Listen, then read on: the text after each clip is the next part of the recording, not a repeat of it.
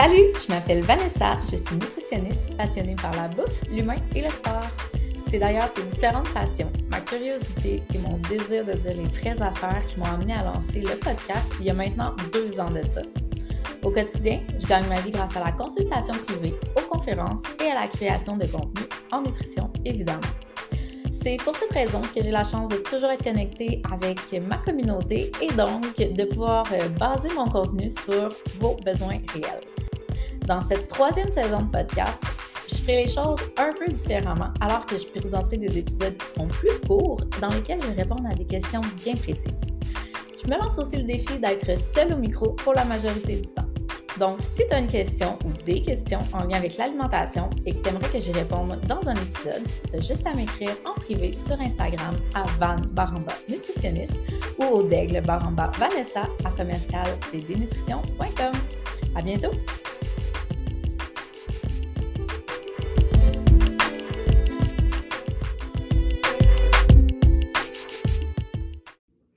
Avant de te laisser à l'épisode du jour, j'avais envie de te présenter mon projet du moment, celui sur lequel je passe énormément de temps présentement en compagnie de Geneviève Plante, que je te présentais dans l'épisode précédent, le fameux programme Qu'est-ce qu'on mange cette semaine? Donc, c'est quoi ce programme-là? En fait, c'est un programme qui sera lancé cet automne. D'entrée de jeu, on démarre avec deux sessions, donc une session d'automne et une session euh, d'hiver. Euh, chacune d'entre elles va être d'une durée de 12 semaines à chaque semaine, on exploite une thématique via un webinaire, donc un webinaire qui sera live les mardis soirs et pendant lequel on va combiner en fait une présentation d'informations théoriques en nutrition et des démos culinaires, des astuces, on va vous présenter des ingrédients coup de cœur.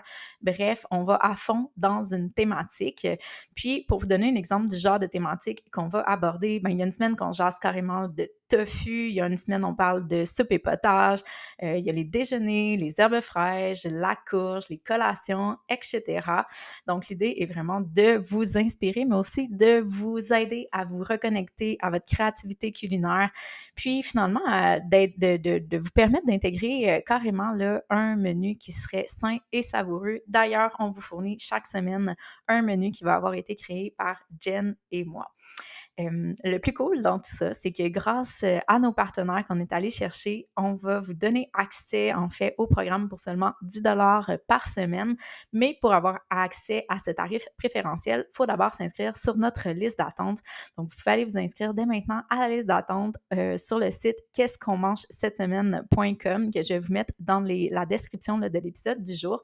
Et d'ailleurs, en vous inscrivant à la liste d'attente, vous recevez directement un e-book qu'on a conçu avec quelques-unes de nos recettes coup de cœur et euh, certaines astuces qu'on vous partage dans lesquelles on vous explique comment est-ce qu'on fait pour demeurer constante dans nos choix alimentaires, puisque je sais que la constance, c'est un enjeu réel en nutrition. Alors sur ce, je te laisse à l'épisode du jour. Salut à toi! Donc, comme tu l'as vu dans le titre de l'épisode, aujourd'hui, je te jase de motivation. Quand j'ai eu envie d'aborder ce sujet-là, je me suis dit, crème, mais ça, j'en ai déjà parlé, mais là, ça fait quand même longtemps là, que je te parle. Fait que c'est normal que des choses qui puissent revenir.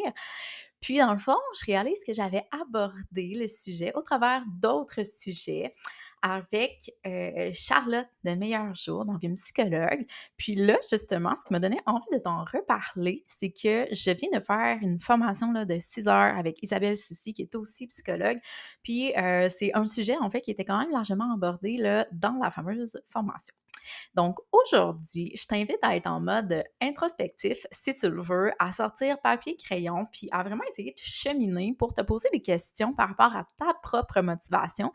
Puis, euh, qu'est-ce qui peut être des croyances limitantes? Qu'est-ce qui peut peut-être te, nuire par rapport à euh, cette fameuse motivation-là? Donc, j'ai sept points slash exercices à te proposer aujourd'hui. Euh, on va évoluer là-dedans ensemble. Puis, comme je te dis, là, je t'invite à, mettre tout ça en mode pratico-pratique et à, prendre des petites notes peut-être pour évoluer par rapport à ta propre perception de ta motivation à toi. Mon point numéro un, en fait, là, euh, ça, je sais que je reviens sur ce concept-là, mais je le trouve tellement, tellement, tellement important que euh, je voulais vraiment commencer le, podcast sur la motivation en revenant là-dessus. D'abord, en fait, pourquoi c'est important la motivation, puis pourquoi que c'est autant lié à nos habitudes de vie? En fait, c'est tout simplement que c'est la base du comportement humain. La motivation va avoir un, on s'entend là, un impact majeur sur notre état d'esprit, sur ce qu'on appelle carrément le mindset. Puis notre état d'esprit, en fait, va nous amener à poser différentes actions selon comment on se sent, selon comment on se parle. Puis ça m'amène justement à revenir sur le concept euh, que j'aime appeler le cycle des pensées. Donc, si tu l'as jamais entendu, en fait, ce que c'est, c'est que chaque action euh, déboule d'une trilogie là, qui est comme au départ, en fait, on a une pensée. Cette pensée-là va occasionner une émotion, puis cette, cette émotion-là va avoir pour conséquence, en fait, euh, une action. Donc, je te donne un exemple. Si tu te sens motivé, si ton mindset est, dans un, bon positionnement, en fait, tu risques d'avoir des pensées qui sont positives. Exemple, ça va être le fun, ce, training-là, euh, j'ai envie de me faire un bon repas, euh, ça va être une belle journée au travail aujourd'hui, peu importe. Donc, tu sais, ces pensées-là vont ensuite générer des émotions. Donc, comment on va se sentir par rapport à comment on se parle?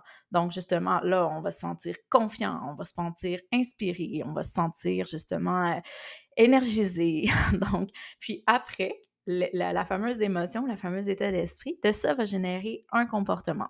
Donc, si on se sent inspiré, ben peut-être qu'on va se mettre à la tâche rapidement, puis que justement, on va, être productif. Euh, si on se sent énergisé, ben justement, on va se mettre à l'action, puis on va pas procrastiner, etc. Donc, euh, de garder ça en tête, que tout débute avec une pensée qui va amener ensuite une émotion pour terminer par un comportement comment après, une fois qu'on a réalisé ça, on peut amener ce concept-là de manière favorable dans nos vies? En fait, c'est juste d'agir comme observateur par rapport à nos pensées, puis de s'attraper des fois à avoir des pensées qui nous drainent vers le bas. Donc, des fois, ça vous arrive probablement, là, moi, des fois, je m'attrape à revoir en boucle vraiment trop longtemps une même histoire mettons qu'il est arrivé quelque chose ou mettons que j'aimerais qu'il arrive quelque chose ou que j'ai peur qu'il arrive telle affaire, mais là, je me fais comme un scénario, puis ce scénario-là, comme il tourne en boucle dans ma tête, mais il tourne en boucle. Puis là, il me gruge de l'énergie, puis c'est juste de la rumination inutile versus que si je prendrais conscience que ce scénario-là, il tourne en tête dans ma il tourne en, boucle dans ma tête pour rien, puis que je décide de laisser aller, puis de concentrer mon focus sur autre chose, puis d'essayer de me parler de manière un petit peu plus positive, ben juste ça, ça peut avoir un impact sur comment je me sens et comment je me sens, ça va avoir un impact sur les actions que je vais poser. Donc, premier concept en lien avec la motivation que je voulais aborder, c'est cette fameuse triade comportementale que j'aime appeler. donc, euh, juste le fait de s'observer par rapport à nos pensées puis d'essayer de les moduler parce que je te rappelle que on est le propre maître de nos pensées on ne peut pas contrôler tout ce qui arrive dans nos vies, mais on peut contrôler notre perception de ce qui arrive. Et donc la manière dont on va se parler à nous par rapport à ça. Tu sais, si tu as deux personnes, une personne qui est super euh, optimiste et une personne qui est super pessimiste, qui vivent exactement la même situation, il y a une personne qui peut vraiment se laisser comme abattre par cette situation-là, perdre toute son énergie, euh, être vraiment down, puis finalement, comme avoir une mauvaise journée, par exemple, par rapport à ça. Puis, une autre personne, ben, va se dire, écoute, j'ai pas de contrôle là-dessus, ou bien comme je vais faire mieux demain, ou euh, c'est une mauvaise journée, je vais passer à autre chose. Puis, finalement, avoir un, impact beaucoup moins grand dans sa vie, de ces événements-là qui peuvent nous déranger au quotidien. Donc, ça, c'était mon point numéro un. Au point numéro 2, je voulais aborder avec toi d'autres choses qui, un autre sujet en fait, qui peut vraiment avoir un impact, euh, un, gros impact sur la motivation, c'est l'objectif.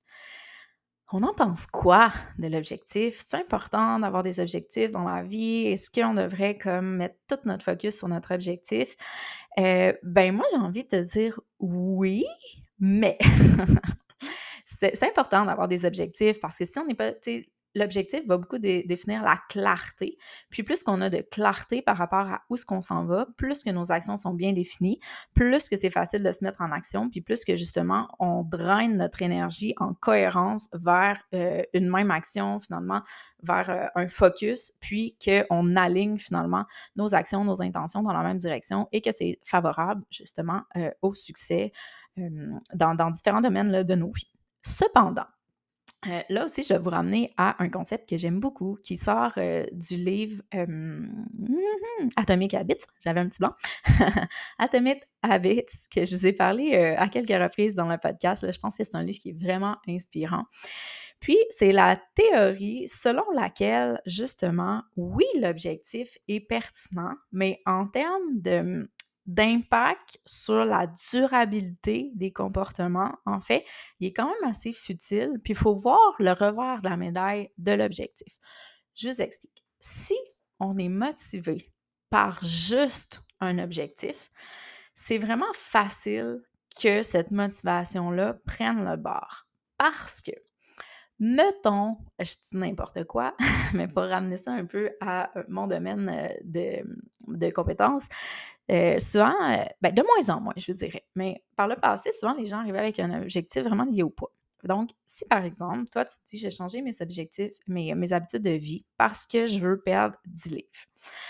Le problème avec ça, ben, premièrement, c'est que c'est pas first, un objectif sur lequel tu as complètement le contrôle. Donc, on le sait qu'il y a bien des choses qui influencent le poids, autres que euh, l'alimentation et la dépense énergétique, dont la génétique, ton historique de diète, l'environnement, euh, la, santé, etc. Donc, tu ne peux pas 100% contrôler ton objectif.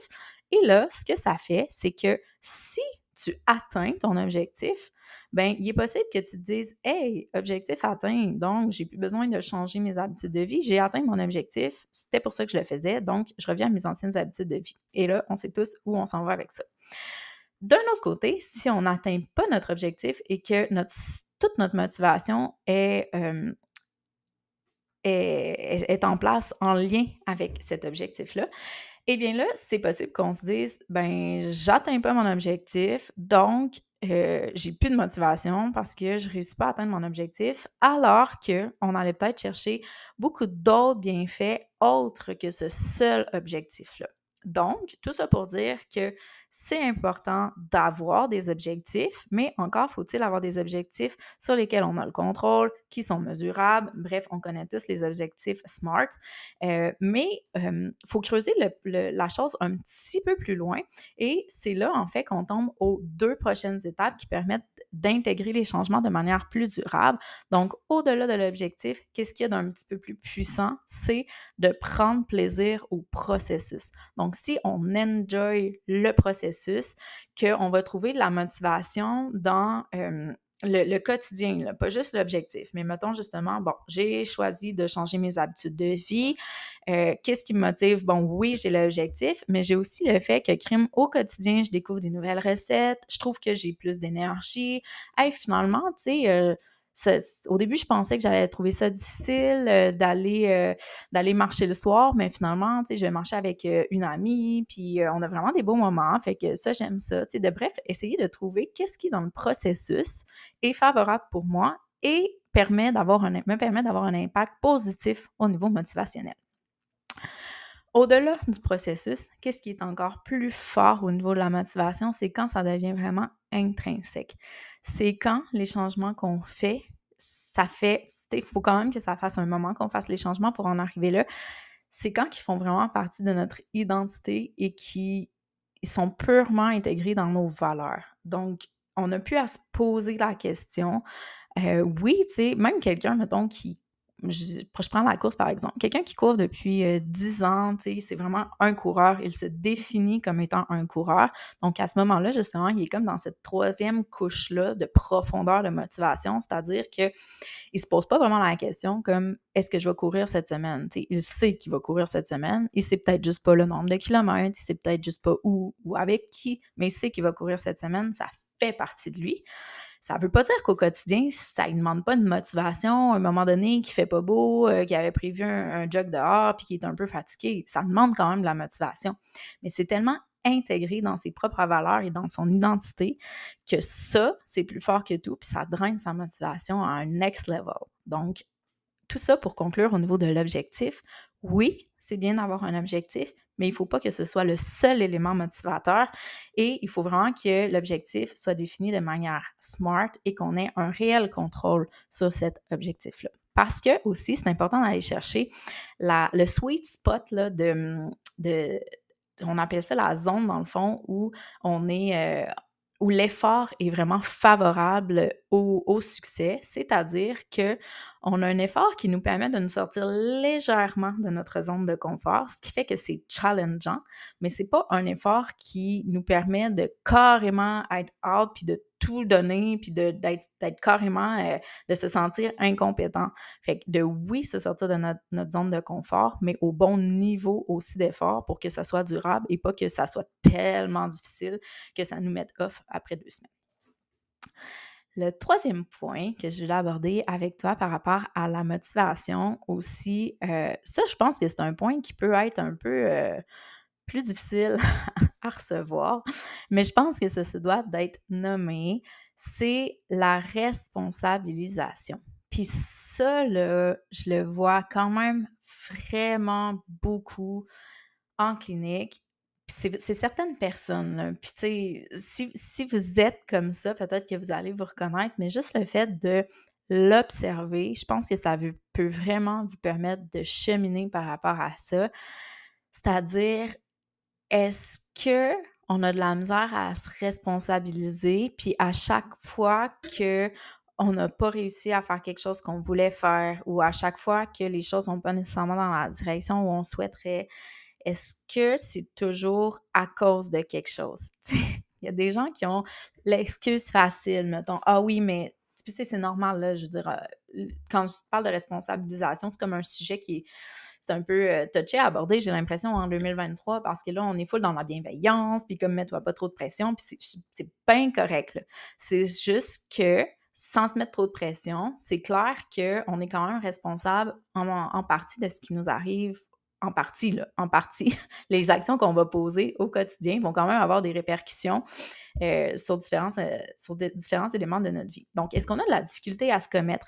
Est-ce qu'on est toujours en train de dire Ah ouais, mais là, c'est parce qu'il est arrivé telle affaire. Ah ouais, mais là, c'est parce que moi, j'attends de telle affaire pour pouvoir me mettre à l'action. Ah oui, mais là, euh, cette semaine, euh, j'ai pas eu le temps d'aller à l'épicerie parce que là, mon chum, euh, il, y avait un rendez-vous, puis là, je sais pas trop quoi, tu.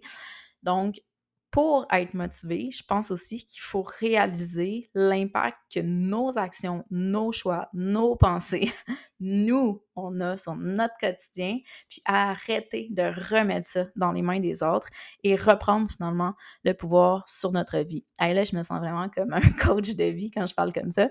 Mais bref, euh, vous comprenez un peu le topo. Fait que ça, je pense que c'était important de le nommer puis, comme je te disais, je pense que c'est un point qui peut être confrontant, euh, puis jamais d'ailleurs, je vais dire à mes clients, euh, hey, il faudrait que tu te responsabilises un peu. Non, on n'est pas là, mais je pense que c'est à nous d'en prendre connaissance. Est-ce qu'on a est-ce qu'on a le réflexe facile sur l'excuse? Est-ce qu'on a l'excuse facile? Parce que si on a l'excuse facile, ça va être bien difficile d'être motivé parce que dans le fond, c'est comme si on croyait, de manière probablement un peu, euh, tu sais, sans trop s'en rendre compte, que ce qui nous arrive, ben, c'est pas nous qui est responsable de ça. Donc, c'est difficile de se motiver par rapport à ça. Ensuite, là, on va passer un petit peu plus dans le pratico-pratique, c'est-à-dire, mettons que toi, tu aspires à euh, changer tes habitudes de vie, par exemple, euh, tu veux faire des changements, tu veux mieux manger pour rester euh, dans mon domaine de compétences. Donc, certains petits, il y, a, des exercices que je pense que tu pourrais faire, surtout si tu penses que la motivation est plus ou moins un rendez-vous, pour euh, te questionner puis essayer justement de te mettre dedans là, pour euh, intégrer le changement. Donc, le premier exercice que je te propose, c'est euh, l'exercice des sept pourquoi on parle souvent justement de l'importance de la motivation intrinsèque, que ça vienne de nous, qu'on sache pourquoi on le fait, euh, pour, le faire pour les bonnes raisons. Ben, l'exercice des sept pourquoi, en fait, c'est vraiment de te poser la question d'abord comme, OK, pourquoi est-ce que j'aimerais changer mes habitudes de vie? La première raison qui va te venir, ça va être probablement la raison un peu la, plus superficielle qu'on appelle. Mettons justement pour en revenir à ce qui est souvent euh, nommé, euh, tu pourrais dire, ben moi je vais changer mes habitudes de vie parce que je veux perdre du livre. OK, mais en fait, pourquoi est-ce que tu veux perdre du livre? Ben, je veux perdre du livre parce que, euh, me semble, je serais plus, je serais, plus à l'aise dans mon maillot de bain. OK, mais pourquoi tu serais plus à l'aise dans ton maillot de bain avec du livre de moins? Finalement, l'idée de cet exercice-là, tu te demandes sept fois pourquoi à la réponse que tu donnes pour euh, amener ta réponse plus en profondeur, plus dans justement la ramener à tes valeurs, la ramener à tes croyances, pour, pour te demander réellement, là, en fait, dans le fond, pourquoi tu veux, mettons, perdre du livre réellement? Puis souvent, c'est que la réponse qui va émaner de cette démarche-là, elle va être beaucoup plus puissante qu'un objectif plus futile qui se ramène au poids, par exemple. Puis ça, c'est vraiment le, deep down de cette, cette, euh, réponse-là. C'est vraiment ça que tu dois garder en tête au cours de ta démarche pour te rappeler, OK, mais tu sais, si je le fais, c'est pour ça. Puis ça, en fait, c'est vraiment important pour moi. Donc, euh, c'est important de se le rappeler hein, parce que dans le quotidien, ça va quand même vraiment vite. Donc, tu sais, on ne pense pas à nos objectifs et nos valeurs là, euh, à toutes les heures d'une semaine ou d'une journée. Là. Fait peut même se l'écrire pour le garder en tête, se faire des pop-ups sur notre tel pour se dire OK, non, c'est vraiment pour ça que je veux le faire, puis ça, ben, c'est vraiment important pour moi. Fait bref, ça, c'était l'exercice des 7 pourquoi. L'autre exercice que je te euh, propose, c'est l'exercice des valeurs et des priorités. Priorité, priorité.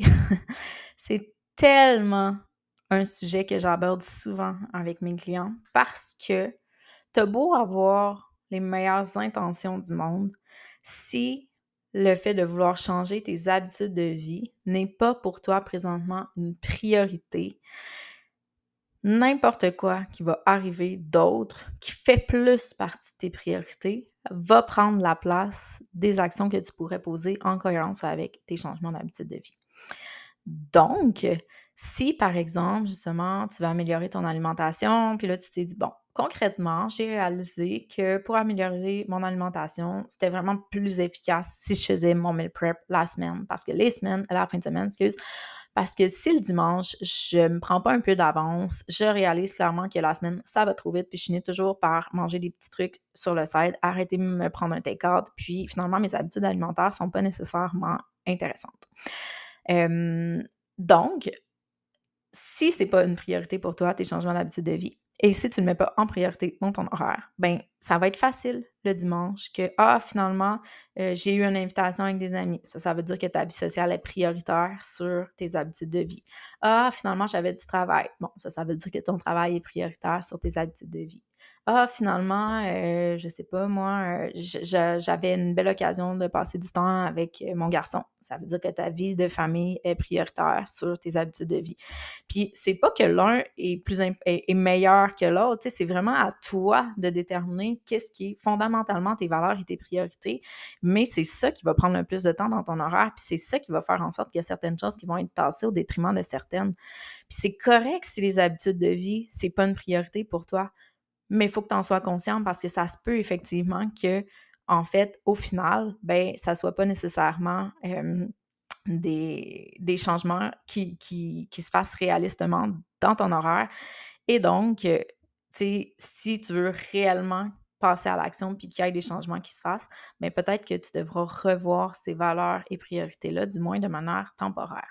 Mais là, si tu te dis, crime, J'aimerais bien ça, là, que la santé, ça soit une de mes valeurs fondamentales, mais en fait, quand j'y pense, là, je m'en fous un peu. Fondamentalement, c'est pas ma valeur la plus importante. Puis, tu sais, les valeurs, là, quand on lit ça, je sais pas si vous avez déjà lu une liste de valeurs, là. Tu sais, des valeurs, c'est toutes des choses qui sont favorables, c'est toutes des choses qui sont intéressantes. Là. On voudrait tous avoir comme euh, toutes les valeurs du monde, mais à un moment donné, c'est parce que l'une va prendre la place de l'autre. Puis, effectivement, il faut se positionner quelque part. Donc, si on veut vraiment que la santé devienne une valeur, ben, il faut cultiver cette valeur-là. Pour cultiver la valeur, ben, il faut s'intéresser à la santé. Il faut lire là-dessus, il faut en discuter avec des gens, il faut aller voir des professionnels de la santé, il faut constater l'impact que ça a sur notre quotidien.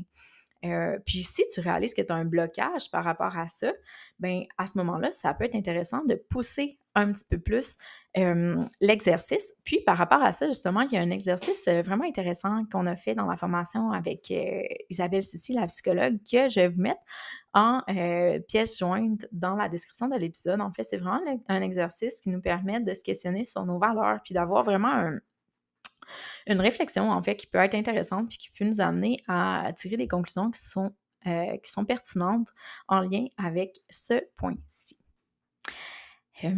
donc, voilà pour ça.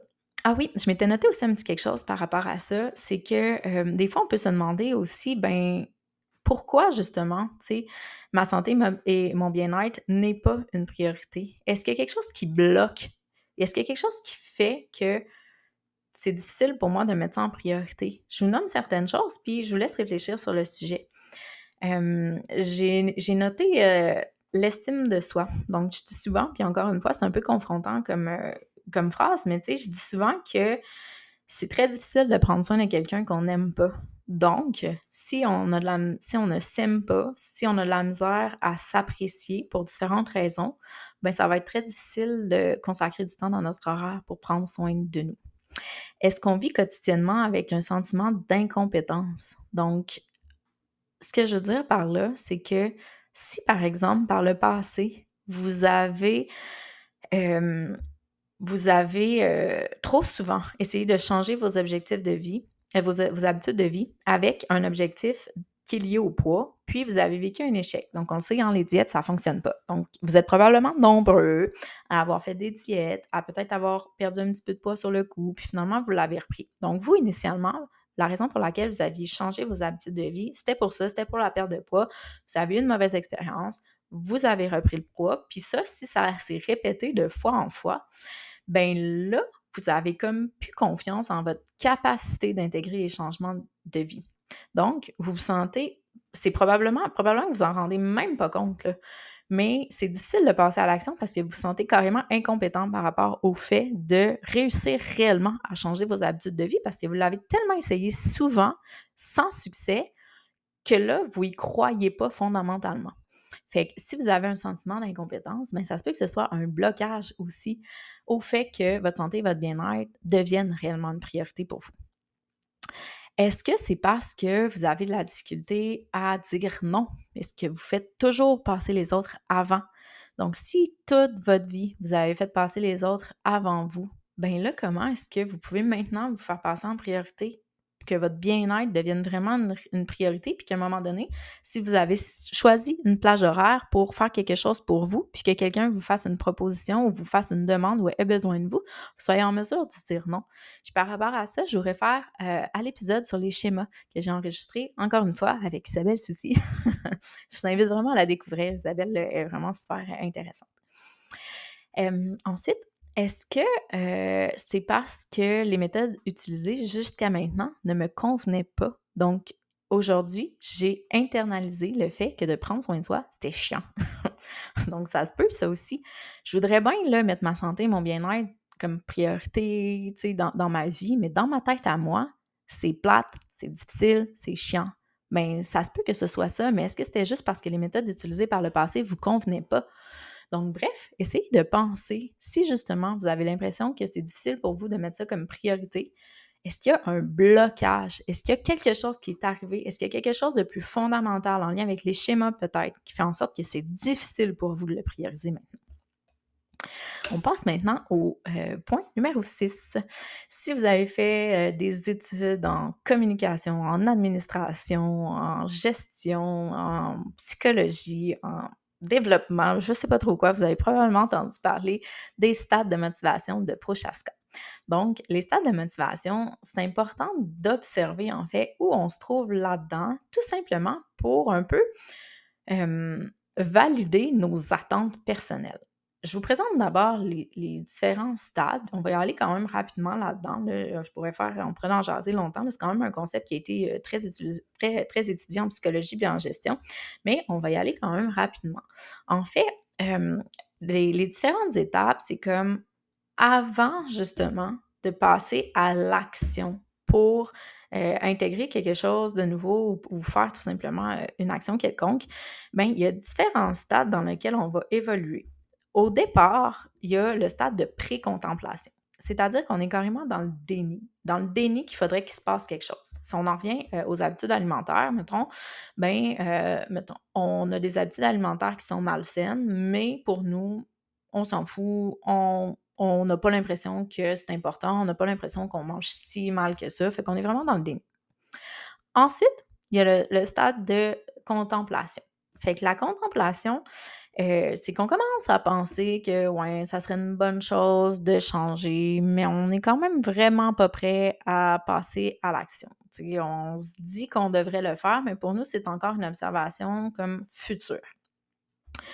L'étape euh, suivante, donc un petit peu plus loin ensuite dans euh, les stades de Prochaska, c'est la préparation. Donc là, on sent qu'on commence à être prêt à passer à l'action, puis on se prépare à. Ça, souvent, ce que mes clients me disent, c'est juste pour moi de prendre rendez-vous. Ça a été pour moi de mettre comme le pied dans la porte du changement. Ça peut être ça, justement. Donc, euh, quand on est rendu au stade de préparation, on peut se poser différentes questions. Donc, qu'est-ce que j'ai fait par le passé? Qu'est-ce qui a fonctionné? Qu'est-ce qui n'a pas fonctionné? Qu'est-ce que j'ai réussi à maintenir? Pourquoi?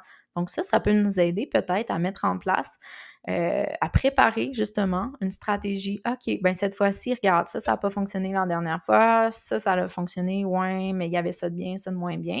Fait qu'un peu d'essayer de visualiser comment le changement va s'orchestrer euh, cette fois-ci. Ensuite, euh, on peut aussi commencer à penser aux obstacles à notre réussite. Donc, si justement, on s'imagine, OK, bon, ben là, pour euh, améliorer mes habitudes de vie, pour améliorer mon alimentation, mettons, OK, je pense que je pourrais, euh, j'en reviens à ce qu'on disait tantôt, mettons, me prendre d'avance un petit peu le week-end. Euh, je pense que je pourrais aussi essayer d'intégrer plus de légumes dans mon alimentation. ah, je pourrais prendre un cours de cuisine. Ouais, ça, ça serait inspirant. Parfait, je pourrais faire ça. Fait que là, une fois qu'on a défini un peu notre plan de match, ben, on se connaît. Hein. Selon nous, ça va être quoi nos obstacles qui vont faire en sorte que, ouais, ça se peut que finalement, ça se passe pas réellement comme, comme je l'aimerais? Ben là, tu sais, on s'en revient au meal prep. Ouais, ben là, je dis que je vais faire du meal prep le dimanche. L'hiver, ça va, parce que l'hiver, je suis pas mal en dedans, mais à l'été, là, je le sais, moi, le dimanche, il va faire beau, c'est clair que je vais pas faire de meal prep. Donc, c'est quoi mon plan B?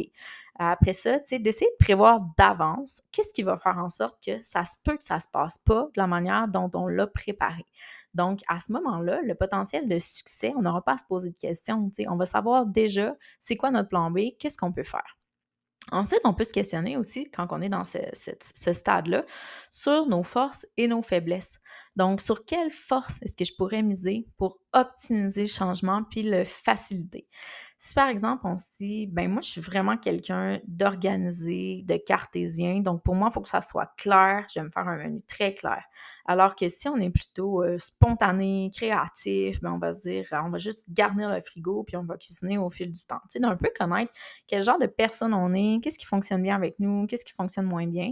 Donc déjà, de le noter puis d'en prendre conscience, ça va être plus facile quand on va être réellement dedans. Puis finalement, qu'est-ce qui pourrait euh, nous empêcher de réaliser nos objectifs? Donc, c'est une réflexion qu'on peut avoir en amont.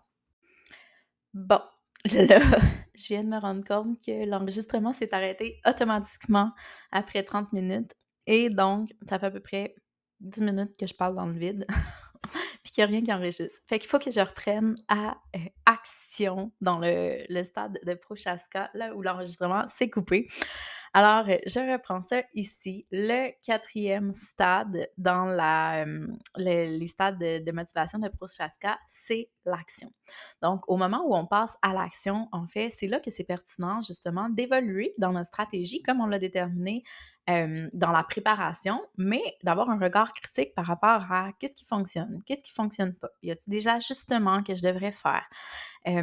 donc, de remettre un petit peu en question notre stratégie pendant qu'on est dedans pour s'assurer que finalement, elle convient toujours. S'il y a des choses qui ne se passent pas comme prévu, ben qu'est-ce qu'on pourrait changer?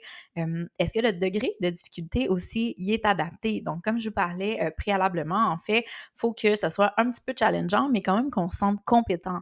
Euh, pour que justement ça reste motivant et non que euh, ça nous démotive complètement parce qu'on n'est pas capable de réaliser ce qu'on avait déterminé comme stratégie. Ensuite, les phases numéro 5 et 6, c'est le maintien et la rechute. Donc, au niveau du maintien, ben en fait, c'est tout simplement d'être conscient que c'est pas facile de maintenir des changements d'habitude, puis que c'est pas parce qu'on a intégré des changements, ça fait trois mois qu'on peut pas retomber dans nos anciennes habitudes. Faut surtout garder un œil ouvert par rapport aux épisodes de vie, aux moments de vie où ça peut être plus challengeant. Tantôt, je vous parlais euh, des saisons. Donc, des fois, justement, on peut être sur une bonne vibe pendant l'hiver, ça va bien, on a moins de social, non, non, non. L'été arrive, finalement, on passe tous nos week-ends au chalet, puis là, on est un petit peu désorganisé. C'est des choses qui arrivent. Si on vit des épisodes, des épisodes, des événements en fait qui vont aller bousculer un peu notre routine, donc une séparation, euh, un voyage de longue durée, un changement de travail, donc là, ça peut avoir un impact sur nos habitudes de vie et sur le maintien. Donc, de rester quand même euh, ouvert là, par rapport à ces possibilités-là. Au niveau de la rechute, ben, il faut simplement réaliser que Colin, ça fait partie du processus. Il n'y a personne qui est parfait. Puis ça se peut très bien qu'à un moment donné, il y a une semaine qu'on dit Colin, euh, j'ai rien fait cette semaine, mes habitudes alimentaires n'étaient pas top. Euh, je suis un peu revenue dans mes anciens patterns, d'arrêter de me chercher du take-up et tout. Mais ben, c'est pas grave.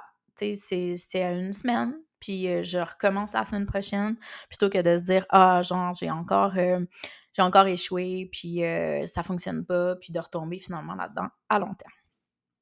Maintenant, l'autre concept dont je voulais vous parler, c'est un concept euh, que, dont on a discuté là, justement dans la fameuse formation en psycho dont je vous parlais en intro, c'est en fait les profils de motivation qui ont été développés par euh, Gretchen Rubin. Je ne sais pas si je prononce son nom comme il faut, mais euh, d'ailleurs, il y a un site web entièrement dédié là, à ce qu'il appelle The Four Tendency.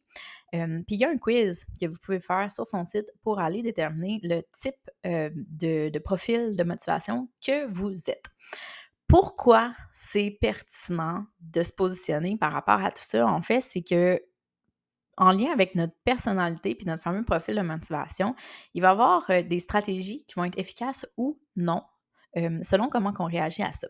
Je vous explique. Ben, en fait, je vous présente les quatre, euh, les quatre profils, puis ça va vous permettre bien, vraiment de, de comprendre puis de mettre ça en perspective. Donc, le premier profil, c'est le profil motivé, tout simplement. C'est quelqu'un qui va être motivé par les sources internes et externes de motivation. Donc, c'est quelqu'un autant qui est comme stimulé par lui-même, qui a envie de passer à l'action, qui a de la facilité à se mobiliser, à se mettre dans l'action, à être stimulé, à être organisé. Euh, lui, là, lui, elle, ça, la discipline, c'est son mantra. On a tout quelqu'un dans notre entourage qu'on est comme Colin, cette personne-là, genre, elle, ça coche, elle, fait toujours ce qu'elle dit qu'elle va faire, elle remplit ses objectifs, ça, c'est vraiment quelqu'un comme qui est dans ce profil-là. Fait que souvent, euh, cette personne-là, elle se pose pas trop de questions par rapport à sa motivation, là, ça va relativement bien. Le deuxième profil, c'est le questionnaire. Ça, honnêtement, je suis vraiment là, moi. Le questionnaire, c'est quelqu'un qui a la facilité à se motiver par lui-même, mais qui remet toujours en question les sources de motivation externes. Moi, je suis de même dans le sens que, tu sais, j'ai vraiment de la facilité à me mettre en action par moi-même. S'il y a quelque chose que je me dis que je vais faire, je vais le faire pour vrai. Euh, ce que j'ai sais, j'ai pas besoin, mettons, d'une amie pour aller m'entraîner. Je vais tout seul, puis genre, ça va super bien comme ça. J'ai pas besoin de quelqu'un d'autre pour me motiver. Je me motive très bien par moi-même. Par contre, justement, si quelqu'un d'autre me donne des objectifs ou me donne une stratégie, ben, d'où le, nom questionnaire, c'est comme j'ai vraiment besoin d'être convaincue que c'est pertinent que je le fasse comme ça. Sinon, on dirait que j'en vois pas. Bref, je serai pas motivée, simplement. Il faut vraiment que je comprenne. OK, c'est bien beau que tu me dises pourquoi faire ça, mais dis-moi pourquoi je devrais le faire comme ça, puis qu'est-ce que ça va m'amener. Faut vraiment que je comprenne, tu sais, intrinsèquement le fondement de ces décisions-là, sinon je suis pas motivée par un objectif. Tu sais, moi, je déteste suivre des programmes, des plans, j'aime pas les trucs qui sont trop cartésiens. J'en dirais que j'ai vraiment besoin que ça vienne de moi, de mon feeling, de mon intuition. Donc, cette personne-là, euh, si on veut justement lui suggérer une stratégie, donc il faut lui laisser le choix. Il faut que certains éléments viennent d'elle. Il euh, faut que ça soit vraiment adapté, personnalisé à ses envies, ses besoins et vraiment pas un one size fit all qui fonctionnerait pour cette personne-là. Ensuite, on a les obligataires. Donc, les obligataires, c'est l'inverse carrément. C'est quelqu'un qui a de la difficulté à se motiver par lui-même, mais qui va être super motivé par quelqu'un qui va le driver. Par exemple, c'est le genre de clients qui disent faut vraiment que j'aille des suivis avec toi, sinon il se passera rien. Juste le fait d'avoir un rendez-vous avec toi, là, ça me garde comme motivée dans le processus. Euh, justement, moi, ça me prend une amie pour aller au gym ou comme si mon ami vient pas, ben j'irai pas. Euh, c'est une personne qui va avoir vraiment euh, vraiment avantage à s'entourer de professionnels, à s'entourer de personnes, à se faire donner des objectifs précis. Donc, quelqu'un justement qui va aimer avoir une checklist. OK, tu as ça, ça, ça à faire. Parfait. Ben, je vais faire ça, ça, ça. Qui aime avoir des règles, des consignes très précises. Fait que ça, c'est ce genre de personne-là. Puis finalement, il y a le rebelle. Le rebelle, dans le fond, il a la motivation interne difficile, puis il a la motivation externe difficile. C'est le genre de personne qui se dit un peu Ah, ben, si j'en ai pas envie, il n'y a pas personne qui peut me forcer, puis de toute façon, on a juste une vie à vivre, fait que je suis aussi bien la vivre pleinement, puis je peux bien faire ce que je veux. Fait que cette personne-là, fondamentalement, c'est plus difficile pour elle d'être motivée. Donc, je pense que c'est les personnes qui ont le plus à gagner à réfléchir à tout ce dont je viens de vous, de vous tout ce dont tout ce que je viens de vous partager. Euh, parce qu'il y a quand même un travail à faire au niveau de la motivation. Donc, d'aller euh, se positionner par rapport à ses valeurs, par rapport à ses stratégies, qui soient vraiment bien adaptées, qui ait quand même quelqu'un pour les aider. Bref, je pense que c'est le genre de personne qui doit le plus possible mettre tout en action pour réussir parce que c'est pour eux que c'est le plus difficile vraiment de passer à l'action.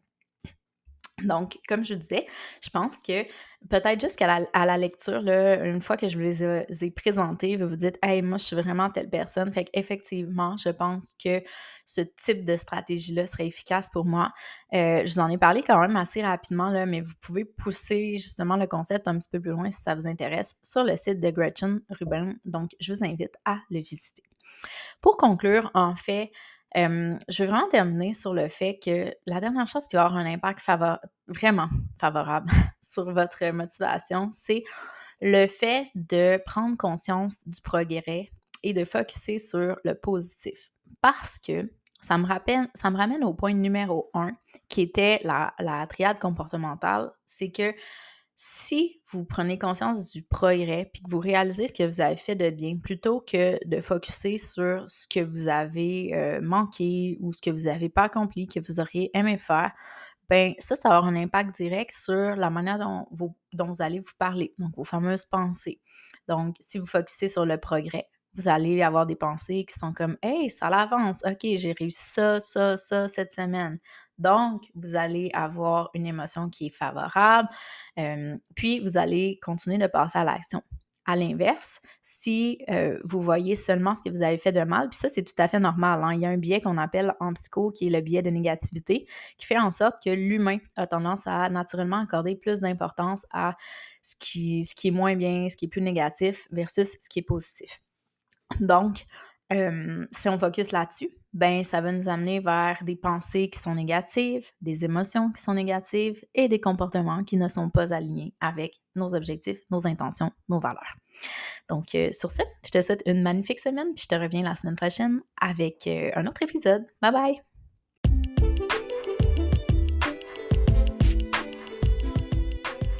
Je sais à quel point le temps est précieux de nos jours, donc si tu t'es rendu jusqu'ici, j'en suis fortement honorée. Je t'invite à me suivre sur les médias sociaux Van Nutritionniste sur Instagram ou à consulter mon site web pour plus d'informations à mon sujet et sur la nutrition www.vdnutrition.com. Bye!